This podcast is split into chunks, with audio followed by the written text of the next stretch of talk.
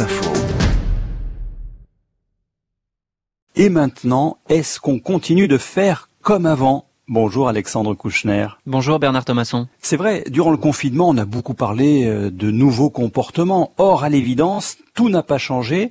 Certaines habitudes ont vraiment la vie dure. Par exemple, la bise.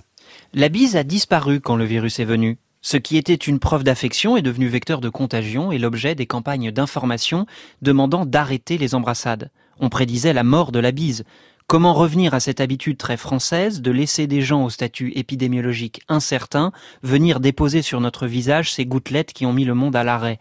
Mais on n'a pas pu s'en empêcher. La bise est revenue, entre amis, entre collègues. Bon, entre amants, c'est mauvais signe.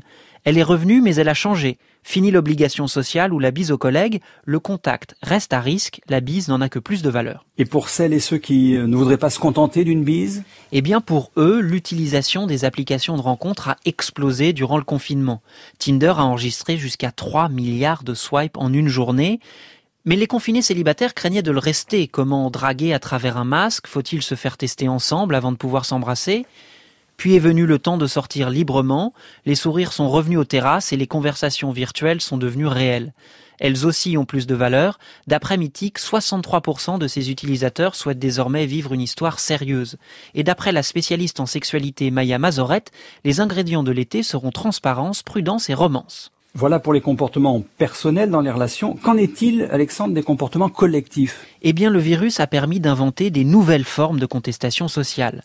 Dans l'espace virtuel d'abord, comme ses opposants hongkongais qui ont manifesté dans le jeu vidéo Animal Crossing, et dans la rue où a eu lieu la première manifestation à distanciation sociale quand plus de 2000 Israéliens masqués ont occupé une place de Tel Aviv séparés d'un mètre les uns les autres. Mais comme la justice sociale est aussi vitale que la protection sanitaire, les manifestations massives mais masquées sont vite revenues aux États-Unis, en Europe et en France dans le sillage de la mort de George Floyd.